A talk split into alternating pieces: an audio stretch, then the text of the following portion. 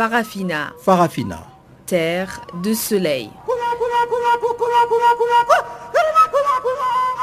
Farafina. Farafina. Un magazine d'infos africaine. Présentation Guillaume Cabissoso. Bonjour à tous et merci d'être encore avec nous sur Canal Afrique pour suivre Farafina, le magazine des actualités africaines en langue française. Nous émettons de Johannesburg en Afrique du Sud dans la bande des 19 mètres sur 15 235 kHz et c'est Catherine Maleka qui est à la réalisation de cette édition d'information dont voici la charpente. Démission en Côte d'Ivoire de Guillaume Soro de la présidence de l'Assemblée nationale limogeage au Mozambique de la vice-ministre des Finances, mise en cause dans un scandale de détournement des fonds publics. Plusieurs réactions en République démocratique du Congo après la requête de Martin Fayoulou à la Cour africaine des droits de l'homme et de peuple. Voilà quelques-uns des titres qui vont être développés tout au long de ce magazine des actualités. Mais avant cela, passons d'abord le micro à Pamela Kumba pour les bulletins d'information. Bonjour Pamela.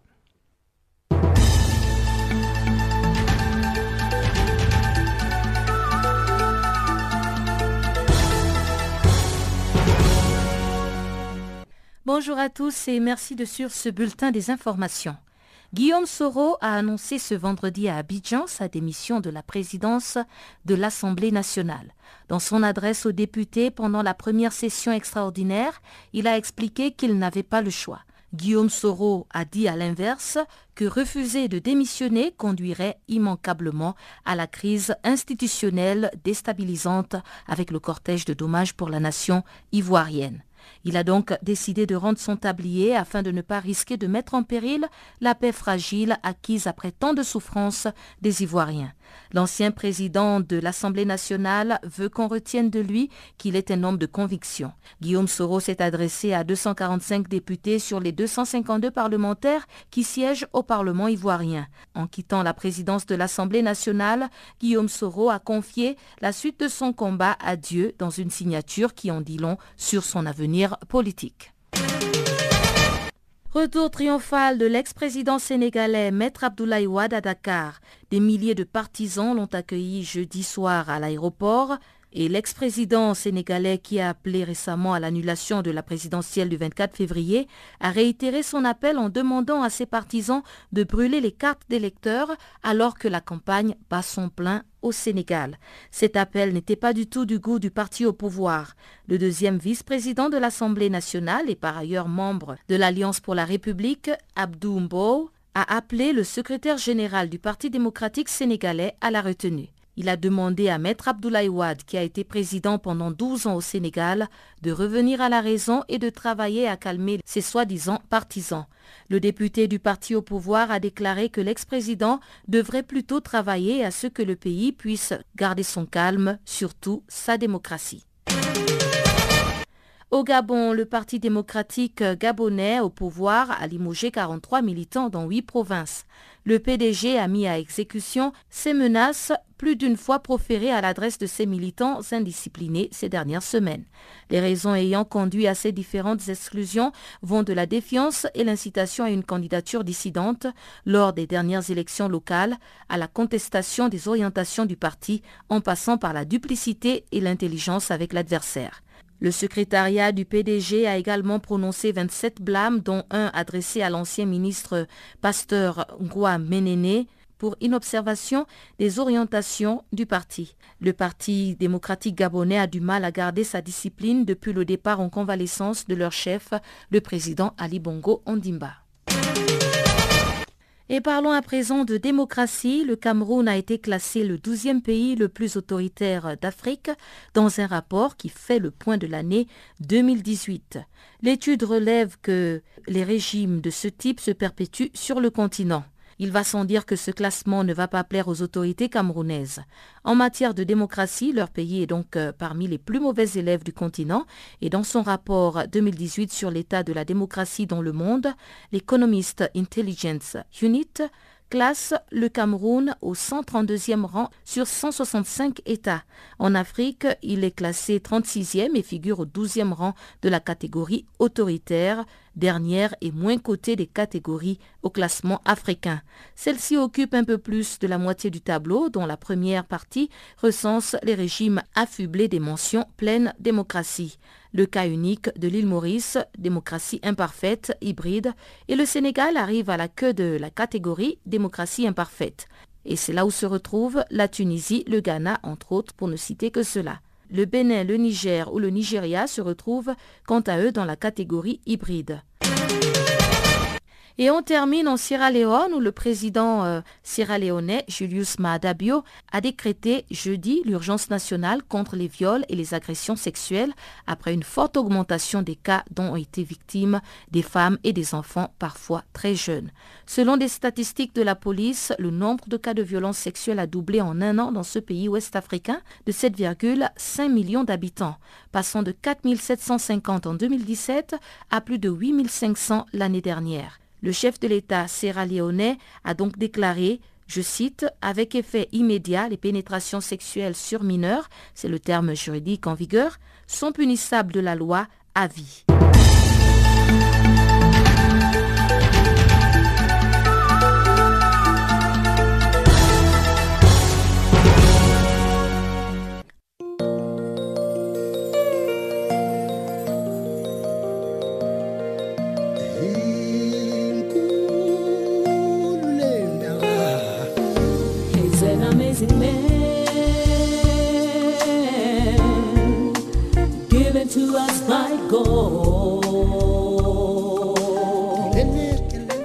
Channel Africa. Écrivez-nous sur notre page Facebook Channel Africa. Faites-nous des tweets French Farafina ou bien Channel Africa 1.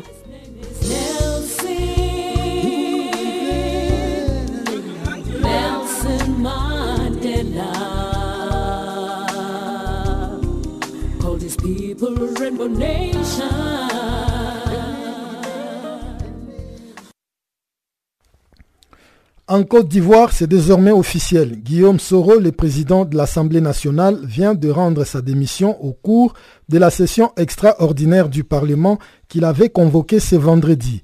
L'annonce de la démission de Soro de la tête du Parlement ivoirien avait été faite par le président Alassane Ouattara le mois dernier. Si on en sait désormais un peu plus sur les raisons du départ de Soro de l'Assemblée nationale, sa destination politique reste pour l'heure méconnue et laisse planer un vent d'incertitude politique sur la Côte d'Ivoire. C'est Marius Kwasi est notre correspondant à Abidjan. Guillaume Soro ne présidera pas la cérémonie solennelle d'ouverture de la session parlementaire de l'année 2019 qui aura lieu courant avril. C'est en fait officiel, le président du Parlement ivoirien a rendu le tablier au cours de la session extraordinaire de ce jour, vendredi 8 février, au cours d'un discours qu'il a prononcé devant les élus de la nation ivoirienne. Les résultats de cette session extraordinaire de l'Assemblée nationale étaient particulièrement attendus dans tout le pays en raison du fait qu'à mi-janvier, le président ivoirien Alassane Ouattara avait annoncé que le président du Parlement démissionnera au cours de ce mois de février. Alassane Ouattara n'avait alors pas annoncé les raisons pour lesquelles Soro démissionnerait, mais plusieurs personnes proches du président de l'Assemblée nationale ont reconnu le fait que le chef du Parlement ivoirien quitterait son poste pour protester contre les violations répétées de la Constitution et surtout la banalisation de l'Assemblée nationale par l'exécutif représenté par Ouattara. On en sait désormais un peu plus sur les raisons de son départ de l'Assemblée nationale. Il y a juste une heure de temps que Guillaume Soro a affirmé depuis le perchoir du Parlement qu'il quittait son poste, je cite, pour l'aventure de ses convictions. Fin de citation. Si le camp Ouattara interprète l'absence de Soro au congrès constitutif du RHDP, entendant le Rassemblement des Oufoutistes pour la démocratie et la paix, comme une défiance et un affront, le concerné dira tout autre chose. Au cours de son bref discours à l'endroit de ses pairs, il a affirmé sans embâche, je cite, en ce qui me concerne, il ne peut être question de défiance, mais plutôt du désir d'harmonie entre mes convictions, mes valeurs et ma conscience. Et là-dessus, c'est sans hésitation. Le fait est que j'étais face à un dilemme, soit trahir mes convictions en allant au Congrès pour ainsi dire sauver un poste confortable, soit rendre ma démission de mes fonctions de président de l'Assemblée nationale et ainsi être capable de me regarder dans une glace. À l'inverse, refuser de démissionner conduirait immanquablement à la crise institutionnelle déstabilisante avec le cortège de dommages pour la nation. Fin de Très tôt ce matin, les principales voies menant au siège de l'Assemblée nationale ont été fermées à la circulation et mises sous le contrôle d'un important dispositif des forces de défense et de sécurité qui patrouillent dans les environs. Même si les ambitions présidentielles de Guillaume Soro ne sont plus aucun secret, l'on s'interroge de savoir quelle trajectoire politique prendra le désormais ex-président de l'Assemblée nationale en rupture de banc avec le camp Ouattara depuis que ses proches ont affirmé publiquement qu'il soutenait une candidature du président de l'Assemblée nationale à l'élection présidentielle d'octobre 2020.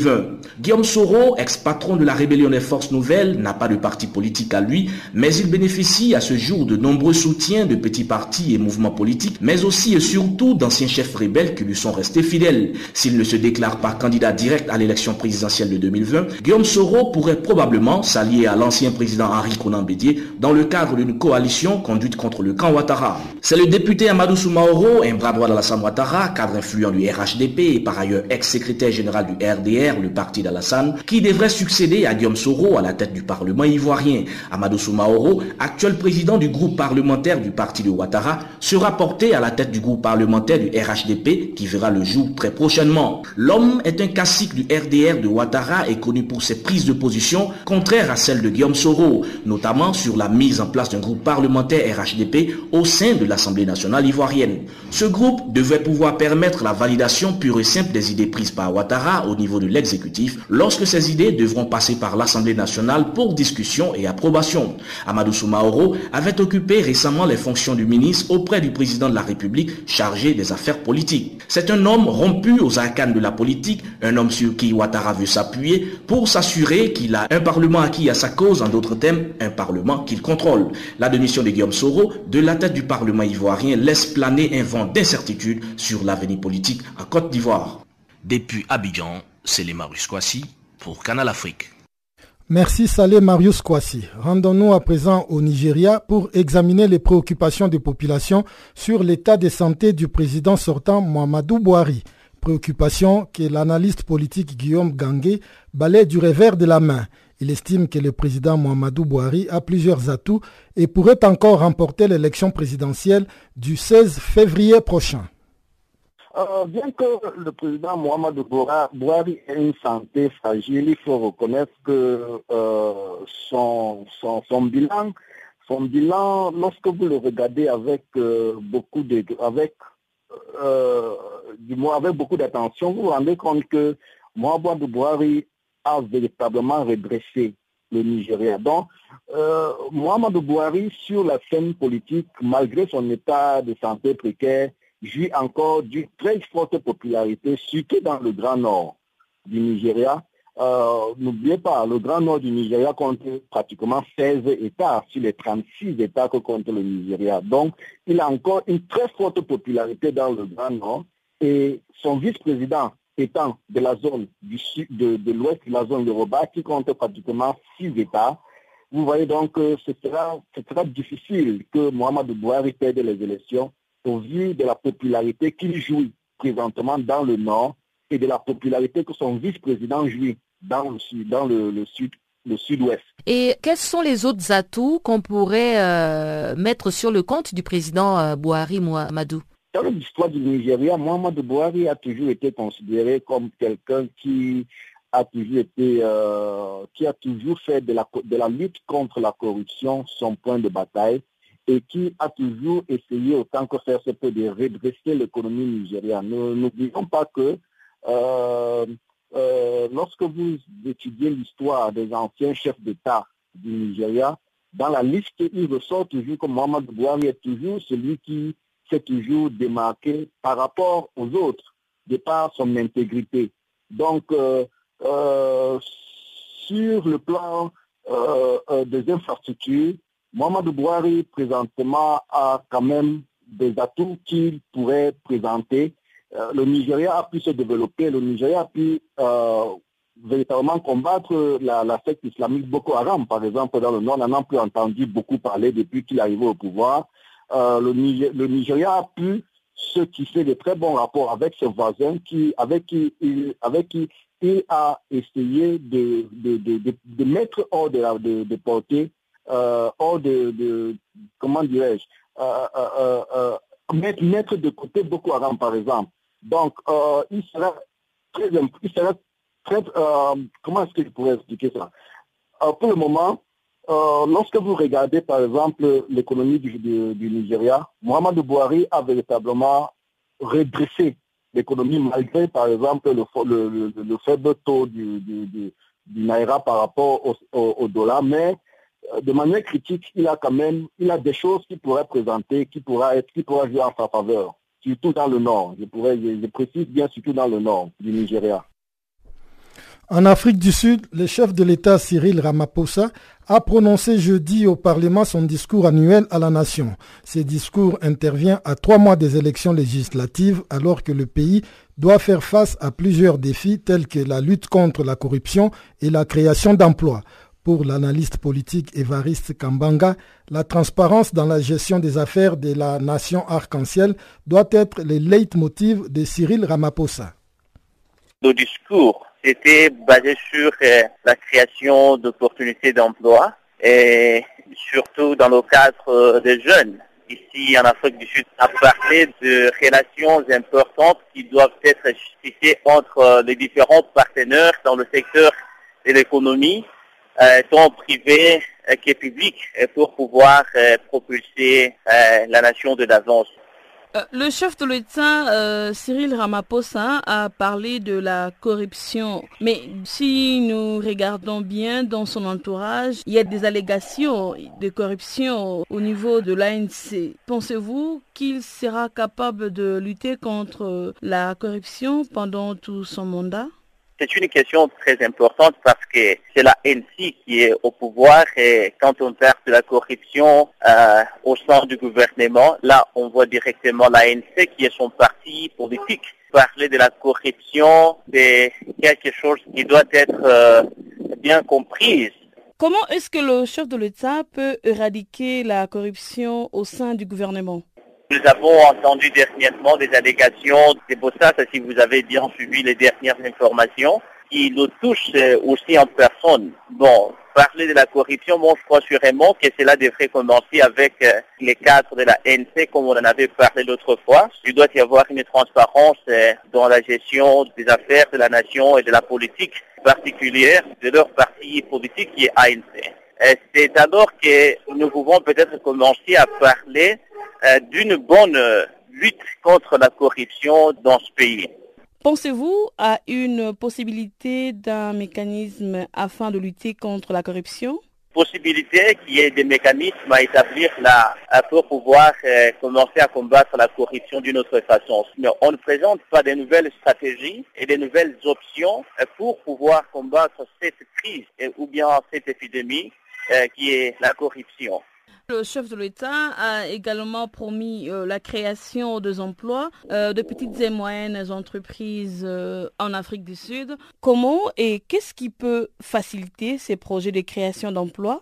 Et depuis qu'il est au pouvoir, il n'y a pas un plan stratégiquement appliqué par rapport à la création d'emplois, par rapport à la corruption. Donc, il ne fait que parler des mêmes histoires et parler des bons discours. Mais sur le, champ, il n'y a rien de pratique qui s'est produit. Alors, parler de l'emploi va directement toucher à la responsabilité de la croissance de l'économie. Vous pensez qu'en Afrique du Sud, il y a une croissance économique? Il doit démontrer au clair comment est-ce que cela doit être euh, établi. Et surtout, nous attendons aussi le discours euh, du budget budgétaire qui sera présenté d'ici ou bien dans quelques semaines. Et c'est cela qui va démontrer qu'on déterminer combien d'emplois seront créés dans quel secteur. Ça donnera beaucoup de clarté. Quelques jours après la mise en place du bureau provisoire de l'Assemblée nationale de la République démocratique du Congo, les députés nationaux viennent d'être répartis en commissions. Il s'agit de 26 commissions spéciales chargées de vérifier la conformité des dossiers de chacun de ces élus dans ces pays qui comptent justement 26 provinces. C'est une correspondance de Jean-Noël Bamwende. Chacune des 26 commissions qui viennent d'être mises en place est dirigée comme l'est le bureau provisoire de l'Assemblée nationale par un député doyen d'âge assisté de deux élus les moins âgés.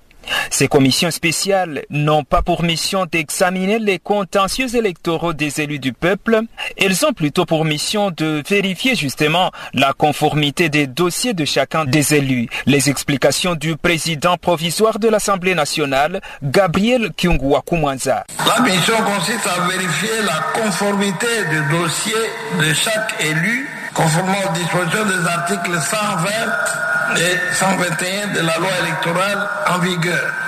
Il ne s'agira donc pas d'examiner un quelconque contentieux électoral. C'est un travail qui a déjà été fait à la Cour constitutionnelle. Surtout qu'on ne transforme pas ces commissions en une espèce de chambre foraine où des gens vont dire j'ai laissé un dossier là-bas, je vais en course avec ces litiges, comme vous vous occupez de telle ou telle province. Non, ce n'est pas là notre travail.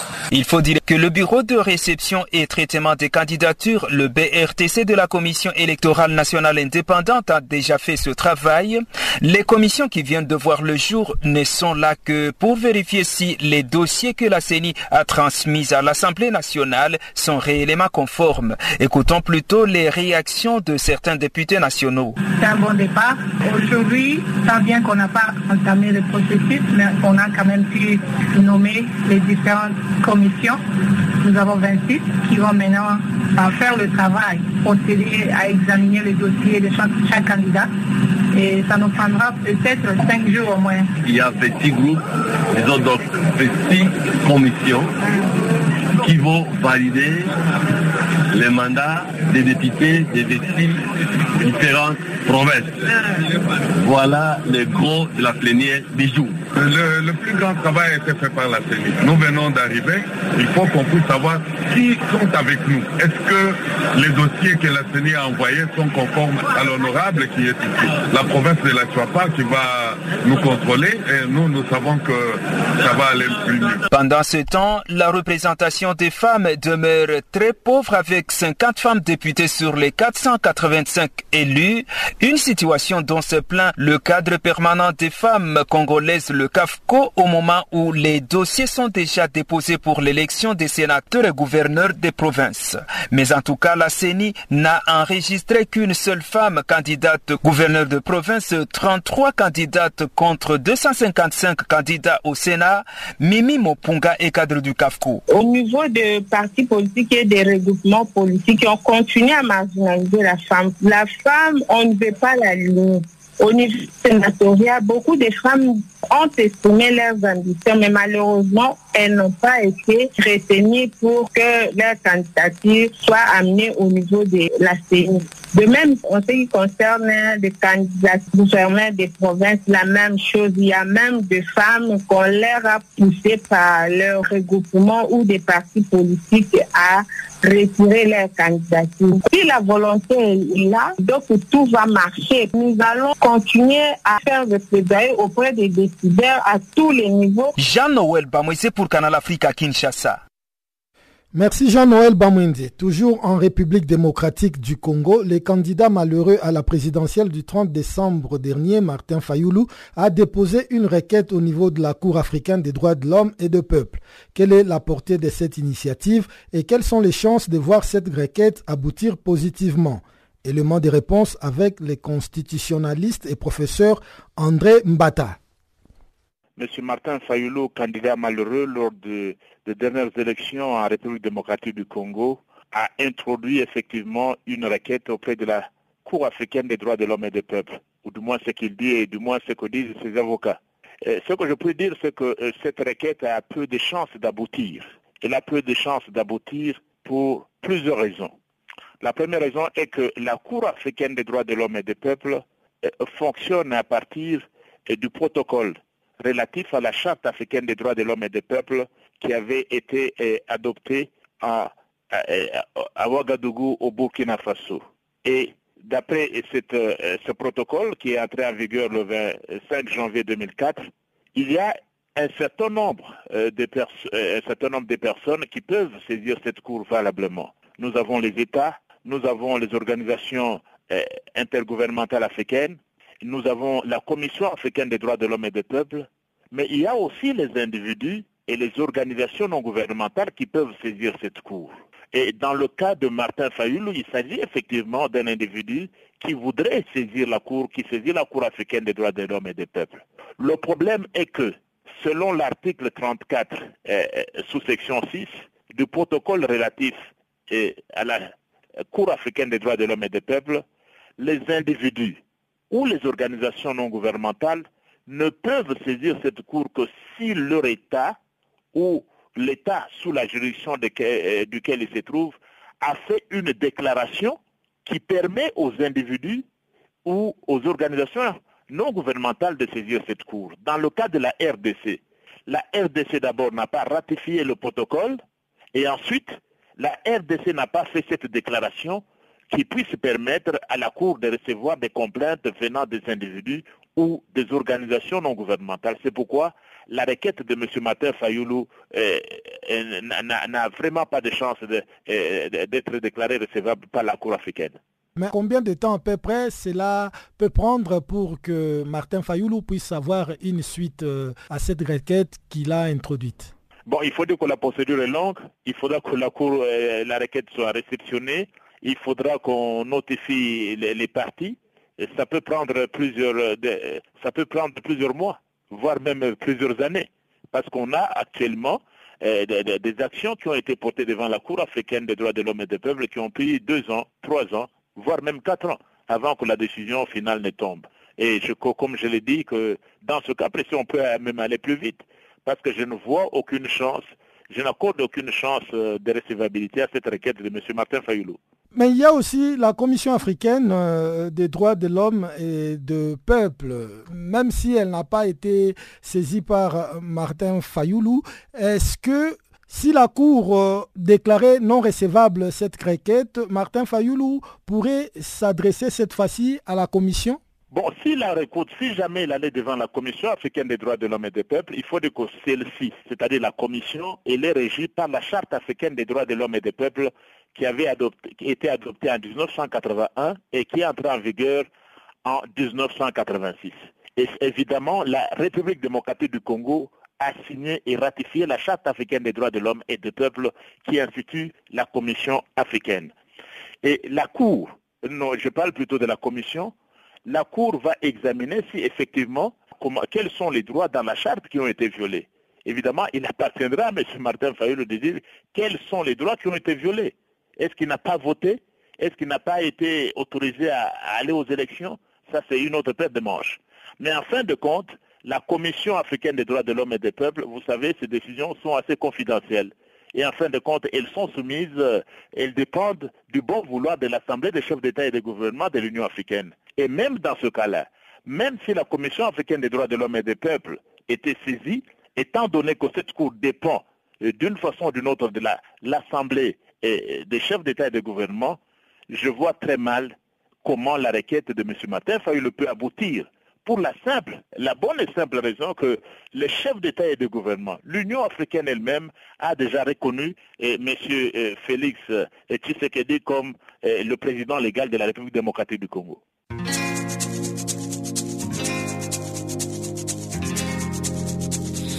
Vous écoutez Farafina, un programme en français sur Canal Afrique émettant de Johannesburg. Pour vos réactions à nos émissions, écrivez-nous soit à l'adresse électronique suivante farafina.channelafrica en un seul ou envoyez-nous un SMS au numéro qui suit 00 27 833 81 56 59.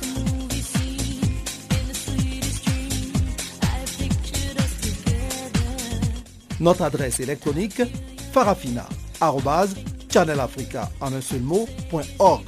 ou par SMS 0027 833 81 56 59.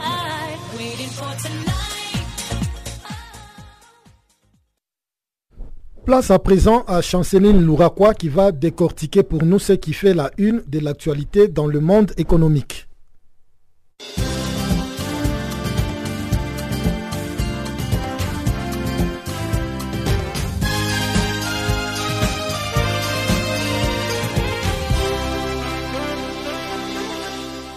Merci Guillaume Cabissoso et bonjour à tous. Les géants français Total est sur la trace de milliards de barils d'équivalent pétrole dans les eaux sud-africaines. Ces découvertes de gaz dans le bassin offshore témoignent du potentiel caché des pétroles et des gaz de l'Afrique du Sud. Depuis sa nomination au poste de ministre de l'Énergie en 2018, Jeff Radebe a dirigé une forte campagne sud-africaine sur le marché pétrolier en Afrique du Sud, tels que le Nigeria, la Guinée équatoriale, l'Angola, le Sud-Soudan et des nombreux producteurs du Moyen-Orient. Jeff Radebe a également assisté aux réunions de l'Organisation de pays exportateurs de pétrole à Vienne. Il a aussi grandement contribué à la recherche des contrats pour les sociétés d'État sud-africaines telles que le Central Energy Fund et Petrosam. En Tunisie, un accord a été trouvé le jeudi entre le gouvernement et l'Union générale du travail. Prévoyant une augmentation globale du salaire des fonctionnaires, il a eu pour effet de suspendre les mots d'ordre de grève générale annoncés pour fin février. Selon cet accord, le 670 000 employés de la fonction publique seront graduellement augmentés de 180 dinars, environ 50 euros. Une première hausse va être appliquée de maintenant, une deuxième à partir du 1er mars prochain et la dernière de 50 dinars le 1er janvier 2020. Au Togo, le Premier ministre Komi Selom Klassou a reçu jeudi une délégation du Fonds international de développement agricole conduite par le responsable de la division Afrique, Ouest et Centre, Lisandro Martin. L'objectif de cette rencontre était de signer avec le ministère de l'économie et des finances et de l'agriculture un accord de 20 milliards de francs CFA en faveur du mécanisme incitatif de financement agricole. Les dispositifs fonctionnent par le biais d'un panier auquel contribuent les partenaires au développement, les gouvernements et les banques. Il permettra à terme de générer de lignes de crédit jusqu'à 10 fois le capital d'amorçage investi dans un délai de 10 ans afin de porter les prêts agricoles de 0 à 3% à 5% du total de prêts bancaires. Au Niger, l'État supporte à hauteur de 600 millions de francs CFA le 2000 tonnes de gaz commandé pour résorber la pénurie. Les ministres du Commerce Sadou Seydou soulignent à cet effet que ces 2000 tonnes pourront ravitailler le marché des Niamey pendant environ deux mois.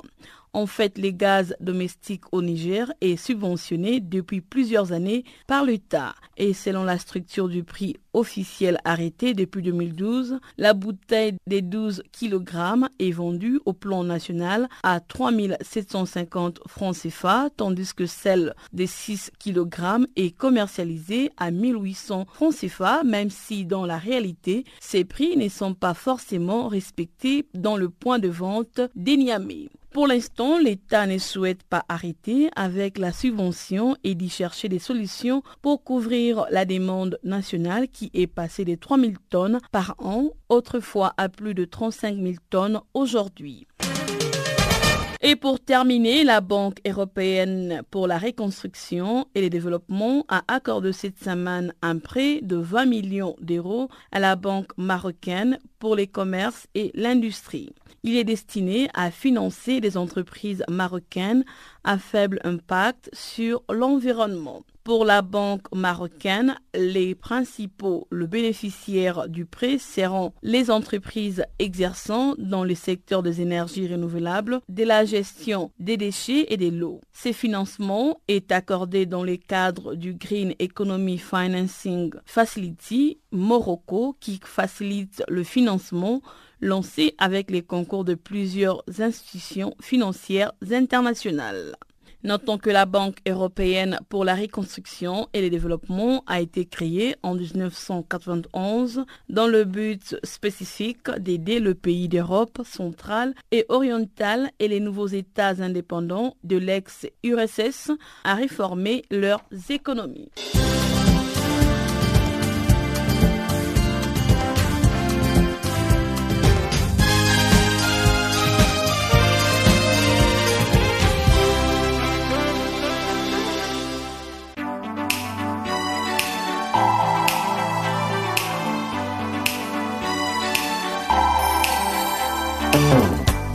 Vous ratez les points chauds de l'actualité cette semaine, si vous ratez les points chauds de l'actualité cette semaine,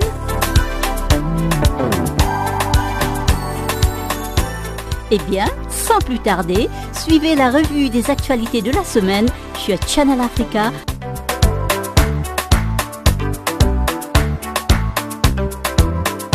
Retrouvez le podcast sur nos sites internet www.channelafrica.co.za. Be silent.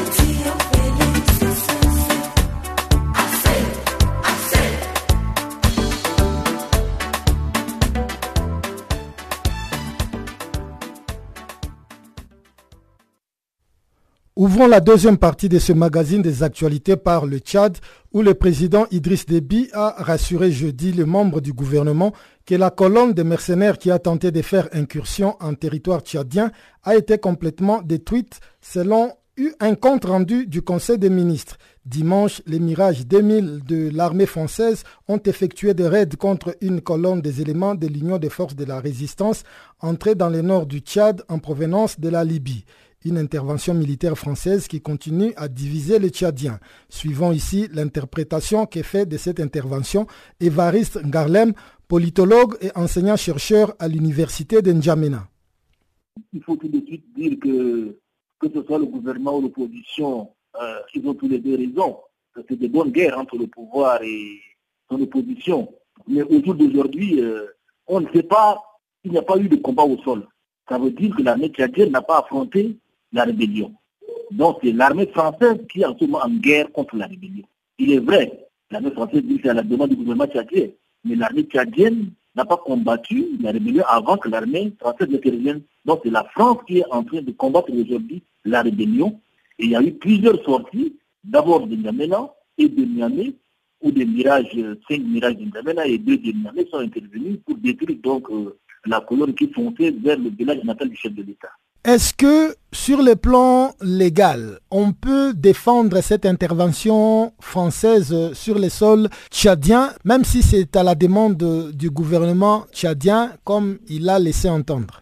Bien, il faut dire que déjà il y a 11, ans, euh, les mêmes troupes rebelles, euh, celles qui dirigent aujourd'hui euh, Timan l'UFR avec une coalition d'autres groupes rebelles, foncé sur N'Djamena, effectivement, le président de la République avait fait appel à la France, mais le président Sarkozy de l'époque avait proposé d'exfiltrer plutôt le chef de l'État.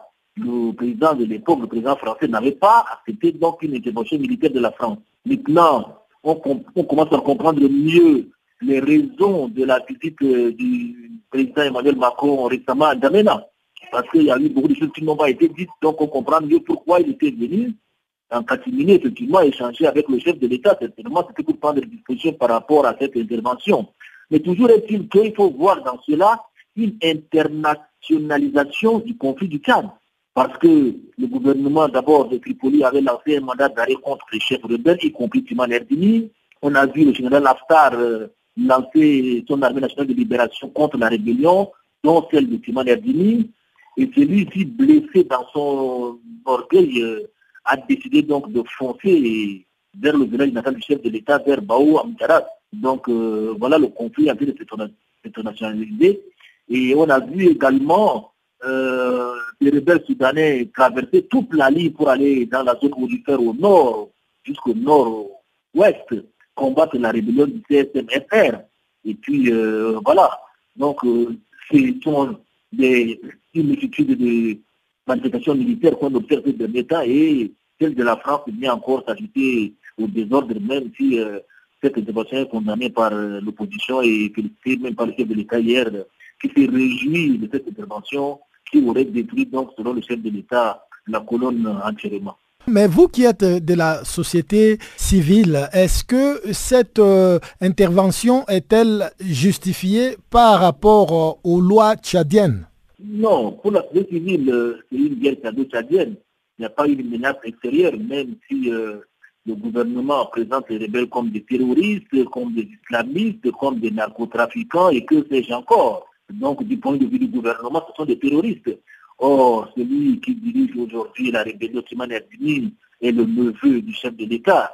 Il a été même son directeur de cabinet dès son entrée au pouvoir vers les années 90. Donc, euh, On ne peut pas tout de suite euh, parler des trafiquants de drogue, de narcotrafiquants ou de terroristes.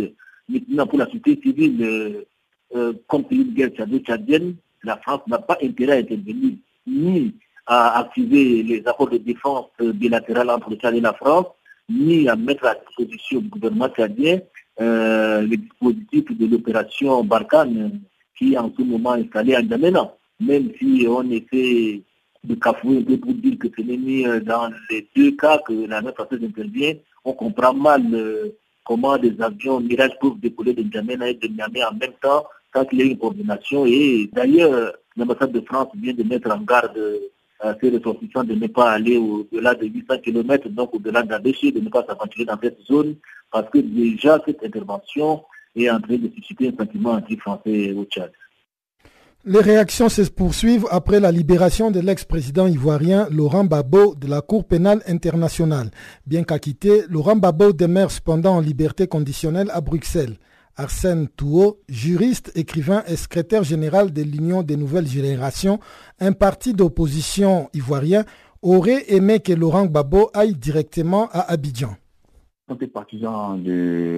Laurent nous, nous aurions aimé que la suite logique de son acquittement soit sa mise en liberté sans condition. Parce qu'en fait, ce, qui, ce que le procureur a, les arguments que le, procureur a soutenu en soutien à sa demande de, mise en liberté conditionnelle, c'était que Laurent Gbagbo, euh, vu son réseau euh, de partisans qui est, qui est dense, allait euh, tenter d'échapper à la justice. Je pense que c'est mal connaître l'homme. Gbagbo, c'est un, homme politique qui, qui, n'a jamais fui ses responsabilités. C'est un homme politique qui, même sous les bombardements de l'armée de France et de, la rébellion ivoirienne, a décidé de rester dans son, à, son, à son lieu de travail pour attendre, pour faire face à, tout ça. Donc ce n'est pas à une procédure judiciaire qui va tenter d'échapper. Voilà. Et donc forcément, nous, ça nous déçoit parce qu'on aurait bien aimé qu'aujourd'hui, là, quand vous m'appelez, on ne soit pas là en train de parler de euh, l'incidence de sa, de sa mise en liberté euh, conditionnelle sur son activité politique. Et voilà, donc je dois reconnaître que ça fait euh, un point noir dans un ensemble blanc.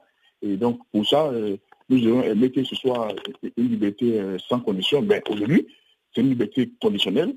On va faire avec. Et nous sommes, euh, Laurent a des, a des conseillers juridiques, a un avocat, il a des collaborateurs politiques. Nous allons tirer les conséquences de cette décision, des conditions qui, ont été émises de sa liberté. Et déjà, nous l'avons fait. Et nous pouvons, et comme je viens de, dire, de le dire à l'instant, nous avons constaté que dans ces conditions, il n'y a pas eu une interdiction de faire la politique. D'ailleurs, ça ne pouvait pas euh, exister. Il n'y a pas une interdiction de voyager. Il n'y a pas une interdiction d'aller en Côte d'Ivoire, qui est son pays. Donc, tous ces éléments euh, euh, pris dans un ensemble global nous permettent de dire que Laurent Gbagbo a la possibilité de, continuer à faire la politique, même si nous aurons forcément une appréciation objective, réaliste de la situation, qui notamment veut que son éventuel retour en Côte d'Ivoire soit précédé par des contacts avec le pouvoir en place, parce que étant quand même un, ancien chef d'institution, il a droit à des, au, traitement qui est, constitutionnellement prévu pour les anciens chefs d'institution.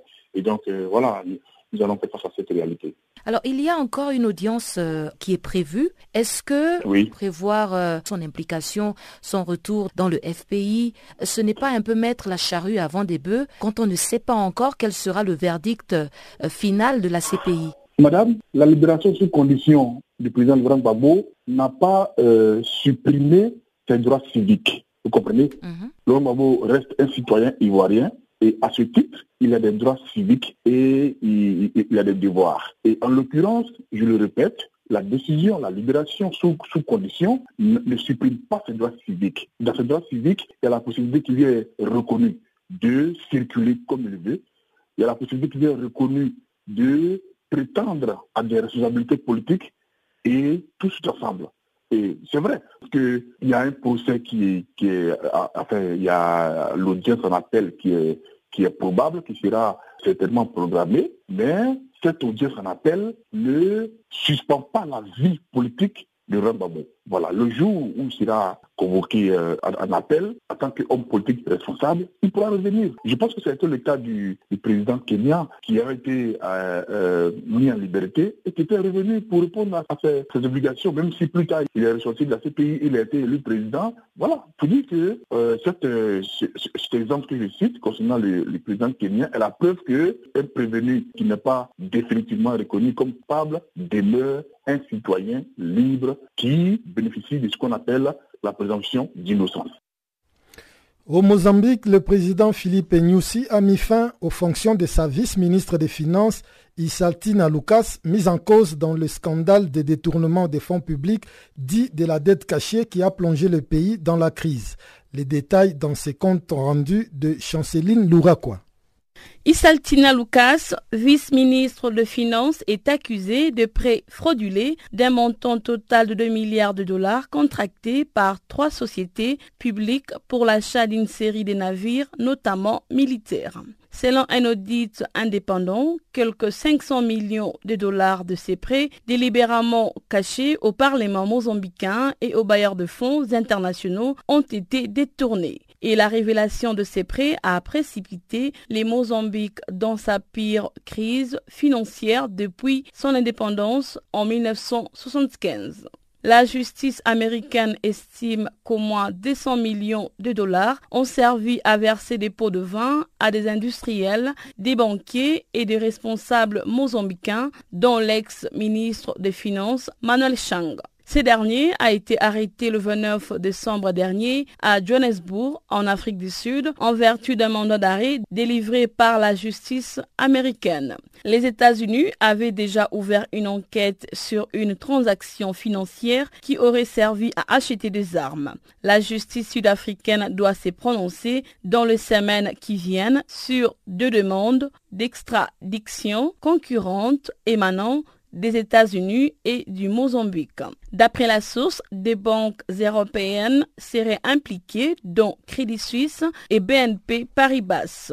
La justice américaine s'intéresse à une partie du montant de la dette cachée. Un emprunt obligatoire de 850 millions de dollars en 2013 pour acheter des bateaux de pêche et des sécurisations de l'espace économique maritime aura finalement servi à acheter des armes. Le FMI, les Fonds monétaires internationaux et d'autres bailleurs de fonds internationaux ont décidé de suspendre leur partenariat avec le Mozambique et son taux d'endettement est passé de 86 à 130% du produit intérieur brut en 2016. Il était de 112% fin 2017, ce qui a contraint le pays à suspendre ses remboursements, provoquant la méfiance des investisseurs malgré ses multiples potentialités. Le Parlement de Maputo a voté la semaine dernière la levée de l'immunité de Manuel Chang, toujours député du parti au pouvoir. L'affaire embarrasse sérieusement le régime mozambicain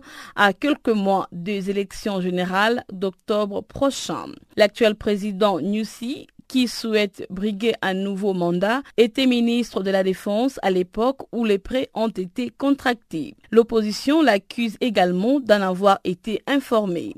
Ancienne rébellion armée devenue principal parti d'opposition, la Renamo conteste les résultats des élections générales d'octobre 2014 et des affrontements armés sporadiques l'opposant aux forces gouvernementales.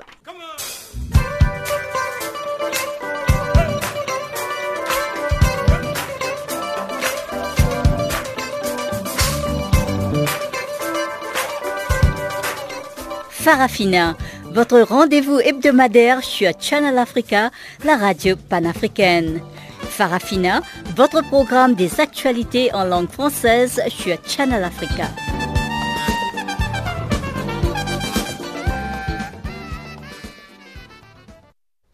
Nous nous acheminons vers la fin de notre programme, mais avant cela, Cédons le micro à Chanceline Louraquois qui vient de faire son entrée dans ses studios pour nous présenter la page des sports.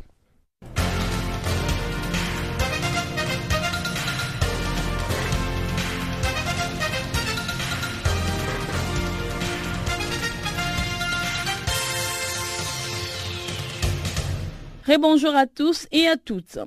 C'est vendredi, la dernière journée du groupe A de la Coupe des Nations de moins de 20 ans est au programme avec le match Niger-Nigeria et l'Afrique du Sud contre les Burundi. Les pays hôtes nigériens est en grand danger et seul un exploit contre le Nigeria lui permettrait d'assurer la qualification ou bien un nul à condition que l'autre match se termine par un nul aussi et que le Niger conserve plus de buts marqués que l'Afrique du Sud, 4 contre 1 actuellement. Dans l'autre match de la poule, l'Afrique du Sud sera qualifiée si elle bat le Burundi. Un nul peut même suffire en cas de défaite du Les deux qualifiés rejoindront le Sénégal en demi-finale et ils valideront au passage leur billet pour le mondial de moins de 20 ans. Nous en reviendrons avec les scores dans nos prochaines éditions. En Ligue des champions africaines, le match entre le club congolais du tout-puissant Mazembe et le club africain de Tunis en phase de poule s'est poursuit en dehors des pelouses. Après la débâcle subie sur la pelouse des Corbeaux de Lubumbashi par 8 buts à 0 samedi dernier, les Tunisiens ont soumis leurs joueurs à des tests médicaux des insinuations mal accueillies en République démocratique du Congo où le tout-puissant Mazembe a décidé de saisir les instances du football africain et mondial. Une chose est sûre, le match retour entre les deux formations prévu en terre tunisoise le 12 février prochain aura des airs de revanche pour le club africain. Au classement FIFA, L'instance internationale a dévoilé jeudi son premier classement des nations pour l'année 2019. Dans le top 10 mondial comme dans le top 10 africain, c'est simple, aucun changement à signaler avec la Belgique et le Sénégal qui continuent de mener la danse. Logique puisqu'aucun match n'a eu lieu impliquant des sélections européennes ou africaines au cours des dernières semaines. En revanche, à l'image du Qatar qui réalise un bon spectaculaire de 38 places suite à son récent sacre en Coupe d'Asie, les nations asiatiques connaissent une forte hausse au détriment de l'Afrique et de la République démocratique du Congo qui perd deux places et sort du top 50. Suite à la poussée de l'Asie, l'Afrique et l'Asie comptent désormais le même nombre de représentants dans le top 50 avec quatre équipes. Au Mali, invité pour la deuxième fois, ces pays se trouvent dans les groupes B de la Coupe de l'Union de Fédération Ouest africaine des dames, zone B. Le sélectionneur est très heureux de cette sollicitation et se donne pour objectif une qualification en demi-finale. Il déclare, je cite, je remercie les organisateurs de ces tournois. Je le remercie pour ses clins d'œil envers le Mali. Fin des citations.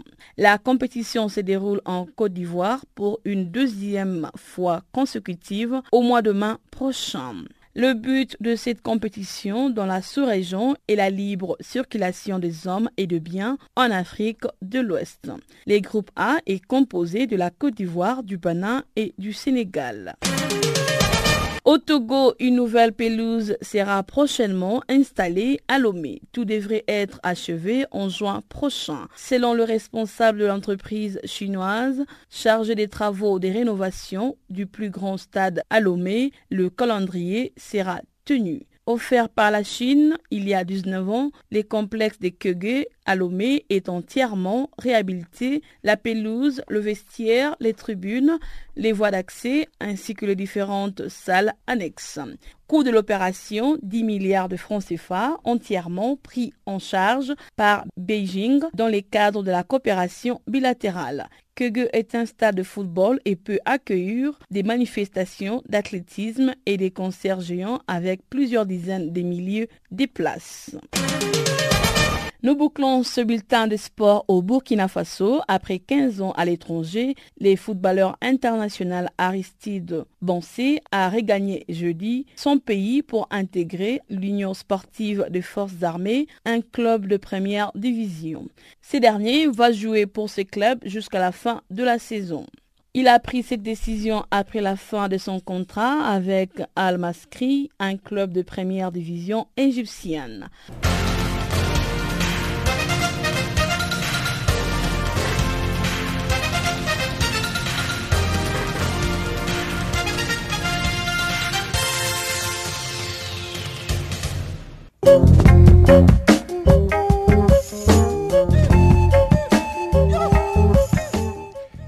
Voilà qui met un point final à ce magazine des actualités sur Canal Afrique. Merci de votre aimable fidélité. Retrouvons-nous demain à la même heure et sur la même fréquence pour plus d'informations sur Canal Afrique, la perspective africaine de l'information. Au revoir.